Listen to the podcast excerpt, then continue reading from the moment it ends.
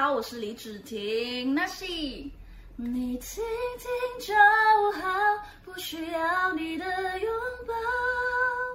您现在收听的是华冈广播电台 FM 八八点五。那爱好萨利嘎嘎马波罗吉哈那嘎古，欢迎来到那爱好原住民大小事。我是蔡璇，主语名字叫哈娜。那我们的节目是在每个礼拜三一点到一点半会播出。我是主持人蔡璇，欢迎你们一起来聆听哪一吼原住民大小事。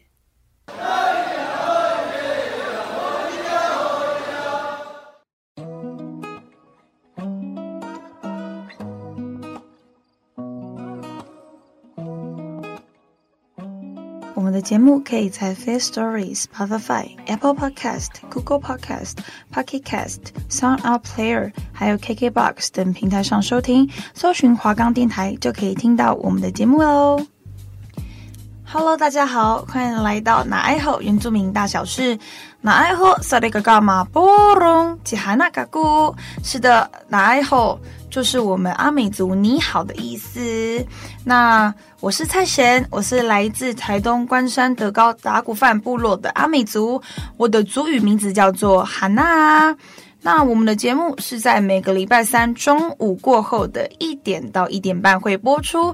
我是主持人蔡璇，希望透过那爱吼原住民大小事，让大家了解原住民各种知识。千万不要走开，节目即将开始。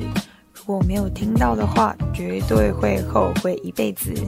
这里是那爱吼原住民大小事，节目就要开始啦。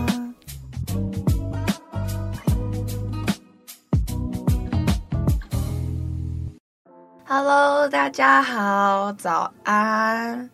好啦，现在应该不是早安了啦，是午安了。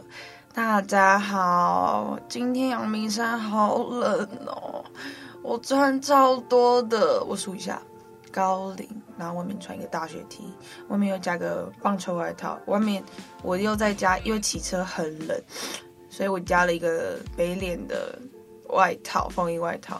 好冷哦！我说我的鼻子真的受不了，因为我的鼻子是超级过敏儿，真的是冬天真的对过敏儿来说真的太太太残酷了。这是十大酷刑之一。我跟你讲，夏天的十大酷刑之一就是化妆还要戴口罩，然后还超热。夏天那个我真的没有办法，但夏天跟冬天，小时候也不是小时候，我年轻的时候。我也其实我蛮喜欢夏天的，但其实长大之后好像更喜欢冬天，因为冬天其实不用每天洗澡，然后也不用每天洗头，对，我就是那么懒，然后就是可能就穿个帽子或者戴个帽子，然后穿个帽 T 盖盖起来我的头发。我跟你讲，完工完工，不需要不需要还要化妆什么，反正冬天跟夏天的话，我应该会比较喜欢夏，哎，喜欢冬天啦。冬天跟夏天的话，我会比较喜欢冬天啦。大家天冷要多穿衣服啦，吼。那今天我们原住民一点通，我们要介绍的是布农族。好，那等一下就会知道为什么我会想要介绍布农族了。布农族呢，他们叫布农，为台湾南岛民族的一支。人口约六万余人，布农族居住于中央山脉两侧，是典型的高山民族。依据布农族口传历史，该族最早居住地可能是现今的彰化县、云林县与南投县的交界处，后来才渐渐往高山迁移。目前可确认的最早的居住地是南投县的仁爱乡与信义乡。其实我很多朋友都是布农族的，然后他们也有去，他们几乎我认识的几乎也都在仁爱跟信义。十八世纪时，居南投的布农族开始大量的迁移，一是往东迁花莲的卓西部落万荣乡，再从花莲移至台东的海端跟延平乡。另一支沿着中央山脉南移到高雄的那玛夏与桃园乡，桃园不是那个桃园的桃园，是另外一个桃园，是高雄那边的桃园，以及台东县的海端乡的山区。由于民族大量迁移的结果，该族的分布范围也因此扩散至遍布于南投、高雄、花莲、台东等县境内。对，那他们有分六个群，然后。居住于南投的一带，分别是卓社群、郡社群、卡社群、单社群、软社群，以及已经被周族同化的蓝社群。那他们各个群居地分别如下：卓社群，他们在南投县仁爱乡的过坑、中正村，还有五界的法治村、曲滨的万丰村、信义乡九美望美村。对，其实我很多朋友在五界法治村，真的蛮多的。那里真的很漂亮，他们那里是属于白云的故乡，真的很漂亮。他们一起来就是早上一起来，你好像被云围绕着，因为他们整个云，因为他们海拔很高，可那里湿气很重，我鼻子不行，我过敏了也没办法。好，继续讲。卡社群是在信义乡的潭南地利跟双龙三村，单社群是在信义乡的地利村，还有花莲的万荣乡的马远村。马远部落那里出很多艺人，软社群是在信义乡的秋风望乡望美村、新乡仁伦双荣仁和村，以及花莲县的卓溪乡。我有很多朋友在卓溪乡，还有郡社群，信义乡的东湖、罗纳、明德，以及台东县的海端乡、延平乡，以及高雄市的那玛夏区、桃园区是。五个社群中最大的一支蓝社群，由于塔科布兰社群居于阿里山附近，他们自称塔科布兰人，与邹族三美村、新梅村、茶山村为邻，现实完全已经被州主同化。高雄那玛夏还有彝族，但是已经被当地的布农族郡社群所同化，成为高雄郡社群，他们语言已经消失了。卡纳卡纳富是蓝社群，是他们的兄弟。原来，所以蓝社群其实已经消失了，他们已经被同化，被邹族同化。然后他们那玛夏还是有彝族。其实我认识那玛夏那边的村长哦，关系直接是最近，可以吧？也是因为教会认识的啦。然后那里的叫护送，我们都叫护护送牧师。对，我跟他很好，我是好朋友。好啦，就刚刚我讲到一些语言消失的部分，那接下来来讲布农族他们最有特色的八部合音。Yes，他们的八部合音真的，大家一定一定要去听听看。那布农族不但技艺的繁复，在音乐上也发展出相当复杂的合音唱法，配合祭礼的进行。至一九五二年，日本的音乐学者黑泽龙朝将布农族的祈祷小米丰收歌交至联合国的文教组织于年度大会上发表。与学者听了之后，惊讶与古老的部落会有如此繁复的合音，因而重新审视这个音乐起所的论点。这首歌是以单腔喉音加上多声部合音的唱法，由低渐渐上升，同时也依此判断当年的小米之收成。为了祈求小米能够丰收，布农族里的男子围成一圈。一般是六至十二个人偶数一起合唱小米丰收歌，族人相信歌声越好，神越高兴，今年的小米就会结实累累。因此，每一个人都以虔诚的心唱着歌。他们的八部合音真的很特别，因为我家在关山嘛，在。那个台东关山，然后旁边那边就是有很近的一个布农部落，然后刚刚好，我之前上一个学校的朋友，他是那边那个头目的儿子，这样姓白白家的，然后我之前也去过他们的小时候啦，就还有印象的时候，也去过听过他们的八部合音。那我们布农族就介绍到这里喽，原住民一点通，我们下次再见。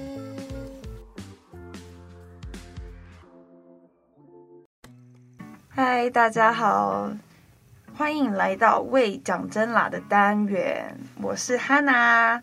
那今天呢，我要跟大家介绍的不是艺人，而是一个很好看的电影。不知道大家有没有去看过？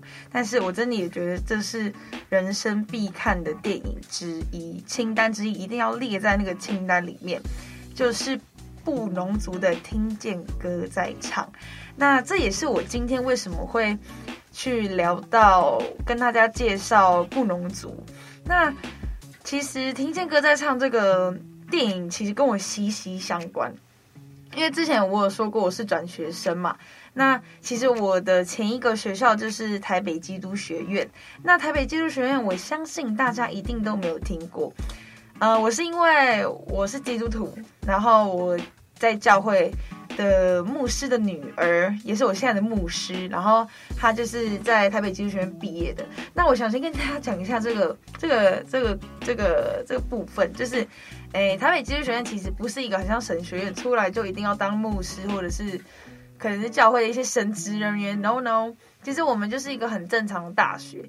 那我们很正常的大学，只说对，我们就是也是要上课，也是要上一般的课，我们也是有通识，我们也是有各个东西，只是说我们一三五都要 chapel，就是我们都要去聚会这样子。好啦，讲那么多，你应该也听不太懂，反正就是想跟大家介绍一下我跟这部电影小小的关联这样子。我之前在前一个学校台北基督学院，我大一在那里的时候，我们要拍一个摄影作业，然后我就有去找他们里面的小孩，然后有他们问他们可不可以穿着族服，然后帮他们拍照这样。你们可以去看我 IG，那个 IG 还有那个照片里面还有，刚好原生他们第一届、第二届的一些学长姐，他们目前最大的就是差不多今年毕业，哎去哎去年毕业第一届的刚好。就是我的学姐，刚刚好他们也在台北基督学院就读，然后刚刚好我也认识他们，同一个年纪这样子。那我先来跟大家介绍一下《听见歌在唱》这个电影。那《听见歌在唱》这个，其实这部剧名其实也代表了还蛮多的意思这样子。那他的意思是说，先听，听了之后再开口，懂意思吗？就是我们先听。听见歌之后，那我们再唱，所以他不是听见歌在唱，就是我听见我听见的歌，然后我跟着一起唱，不是，是我先听了之后再唱。我觉得他这部电影其实很像我们原住民的很多的传统跟一些文化，其实真的也带出了很多的意思。其实背后。这样子浅浅的看其实没什么，但是你用你用更多的时间去了解之后，你会真的很很被深深的着迷，这才是我们这个文化真正最有魅力的地方。那听见歌在唱啊，它是以以布农族八部合音的精神，仔细聆听别人的歌声，再唱出对应的声音为灵感。虚构出一间因少子化面临废校危机的山区小学，为了发展教学特色，拯救学校的前途，有一位看不懂五线谱的体育老师，一位流浪代课音乐老师，与一群五音不全的小屁孩，在三个月的期间成了合唱团，好赢得全国冠军。结果却在惨败之后，才发现真正的声音就是勇于面对自己的不同，找到自信。我觉得这部电影真的其实有背后有很多很多的意义。这部电影其实也是获得了马彼得校长他的授权改编。导演杨智霖希望借着听见歌在唱通俗感人的电影内容，将马彼得校长用掌声擦亮孩子自信的音乐教育理念传递下去。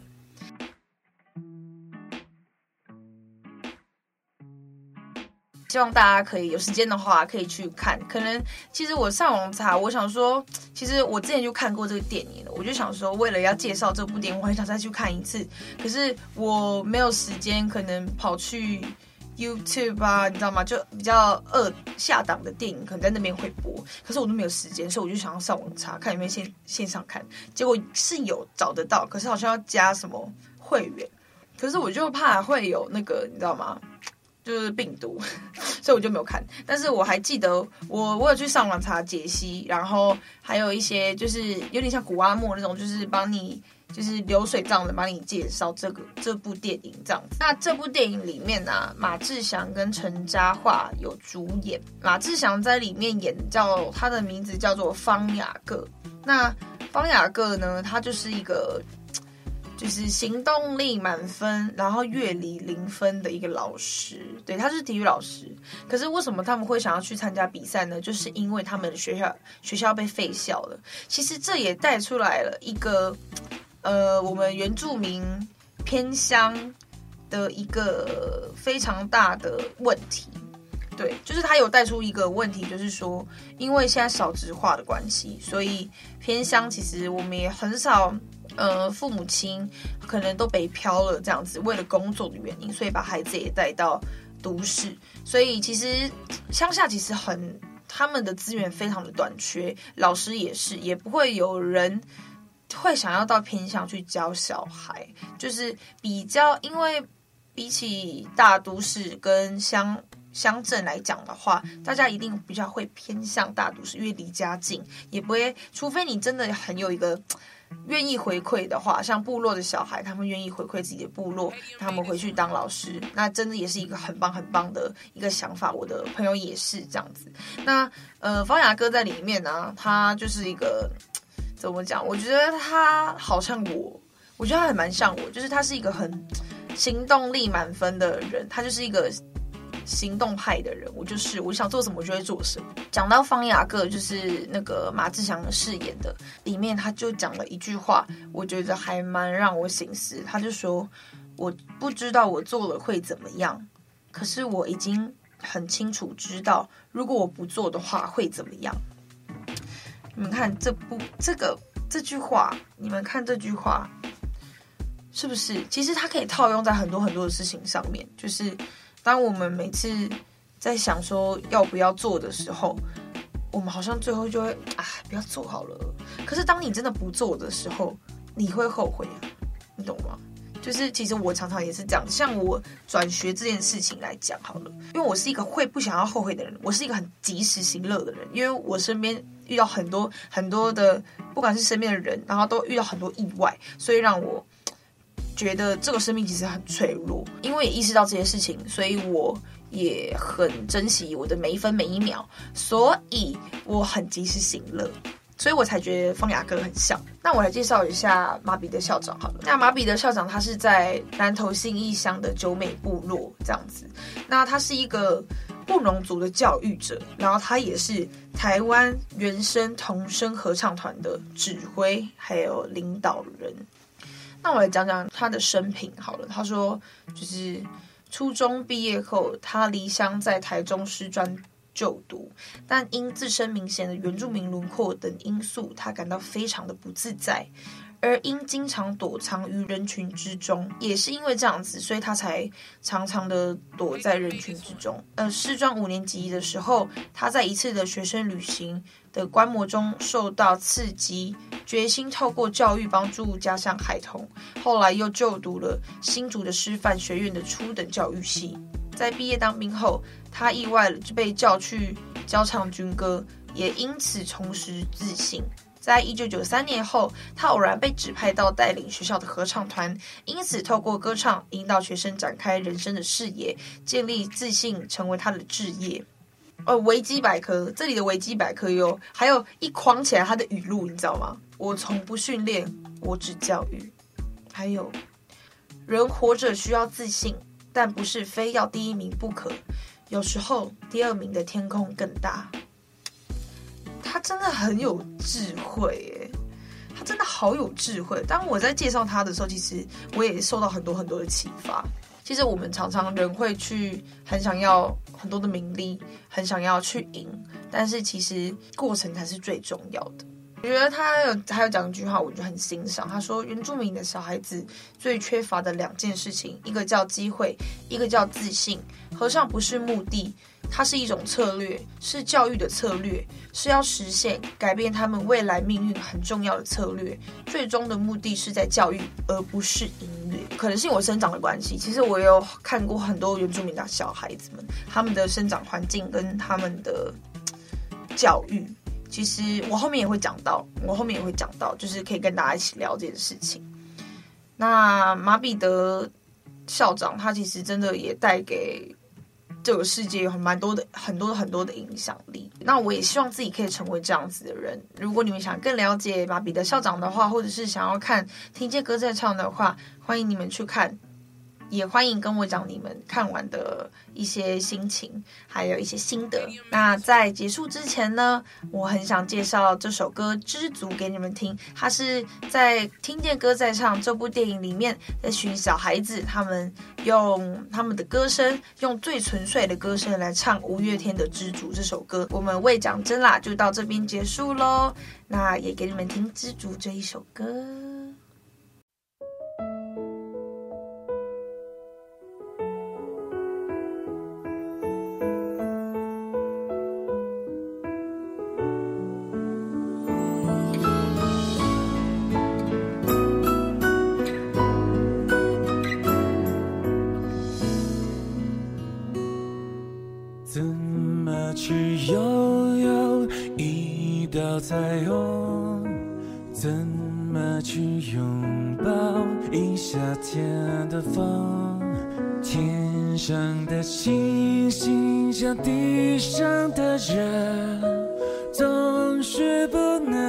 都，不能觉得足够。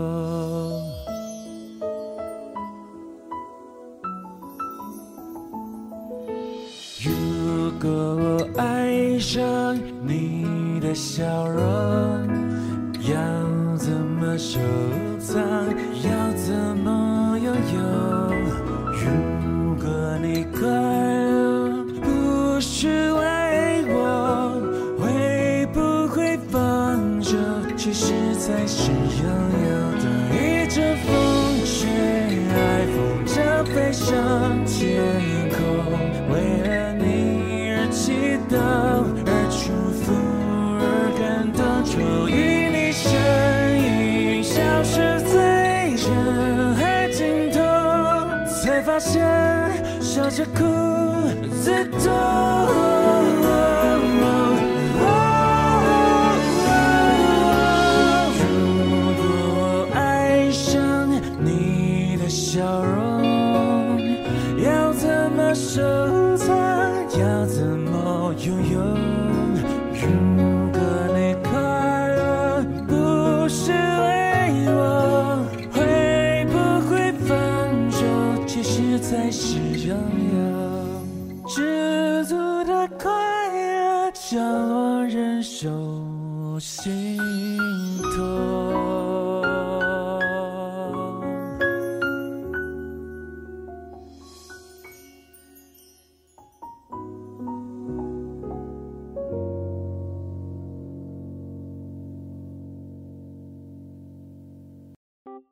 嗨，大家欢迎回来！拿爱后原住民大小事，我是哈娜。那刚刚听完《知足》，你有没有感觉心里面有一个暖流啊？就是当一阵风吹来，风筝飞上天空，为了你而祈祷的祝福而感动。其实这首歌，我我在听他们在电影里面唱的时，我哭诶。就是一种很纯粹的歌声，我不知道你们有没有被一种纯粹的歌声感动过的感觉的那个时刻，我有。之前反正就是我们也是因为教会的，嗯，教会的原因，然后我们有去参加原住民的一些的活动，然后那时候就是有一个六龟孤儿院，就是呃，大家应该都知道梁文英，梁文英她是在六龟孤儿院长大的孩子，那他们六龟孤儿院他们。就是唱那一首歌叫《看那双看不见的手》，你们可以去查这首歌。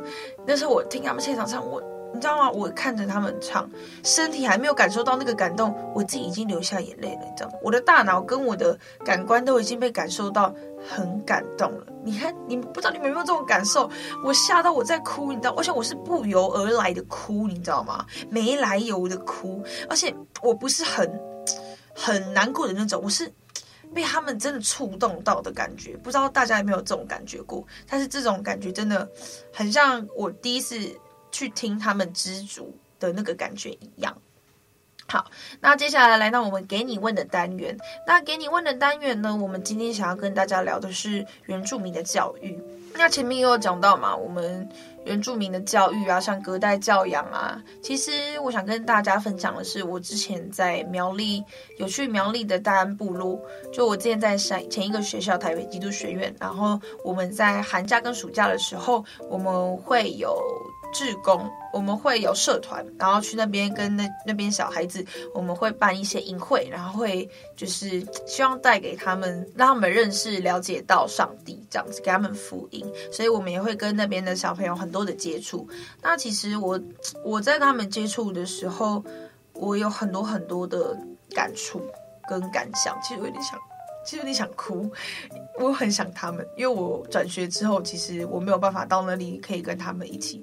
但是，我只希望，在我陪他们的那个时候，我可以影响他们生命一点点也好，就算真的只有一点点也好，我也觉得够了。那我今天想跟大家聊的嘛，它是原住民的教育。那原住民的教育呢，我在大安部落我看到的景象，就是有隔代教养，还有在部落长大的孩子，还有父母亲吸毒。其实还有很多种种，还有还有被被家暴的都有。其实我也不是讲说原住民就是爱喝酒什么的，但是我觉得这算是一个一个非常需要被根除的 一个一个坏习惯吧。我在大安苗栗大安部落那边接触是泰雅族的小孩，在部落长大的小孩子啊，他们很单纯，而且真的很纯粹。真的，我真的觉得他们是一个一张白纸，你知道吗？他们虽然他们爱滑抖音啦，但是在他们的教育上面，或许没有像城市那么的丰富，但他们也不缺乏。你们懂那个意思吗？就是说，他们虽然看起来好像都没有，但他们其实拥有的很多。因为怎么讲？呃，不知道大家。有没有看过？就是世界最幸福的国家之一，就是他们觉得他们自己凭他们的百姓自己去投票，说他们觉他们会投票说哪一个国家是幸福指数最高的。通前面的几乎的一到一到三名，前三名几乎都是比较穷的国家。你们懂意思吗？就是在一个什么都没有的环境，你越容易满足。那我在他们身上就是看到这样，好啦，那给你问的单元就到这里结束喽。那我们也一起来做个结尾吧。今天呢，我来跟大家介绍了布农族嘛，然后也向大家介绍了《听见歌在唱》这个电影。那《听见歌在唱》呢，我也希望大家可以去看，因为它真的是人生必看的电影之一。这里是。哪一后原住民大小事，华冈电台，谢谢你的收听，我们下个礼拜同一时间再见，拜拜。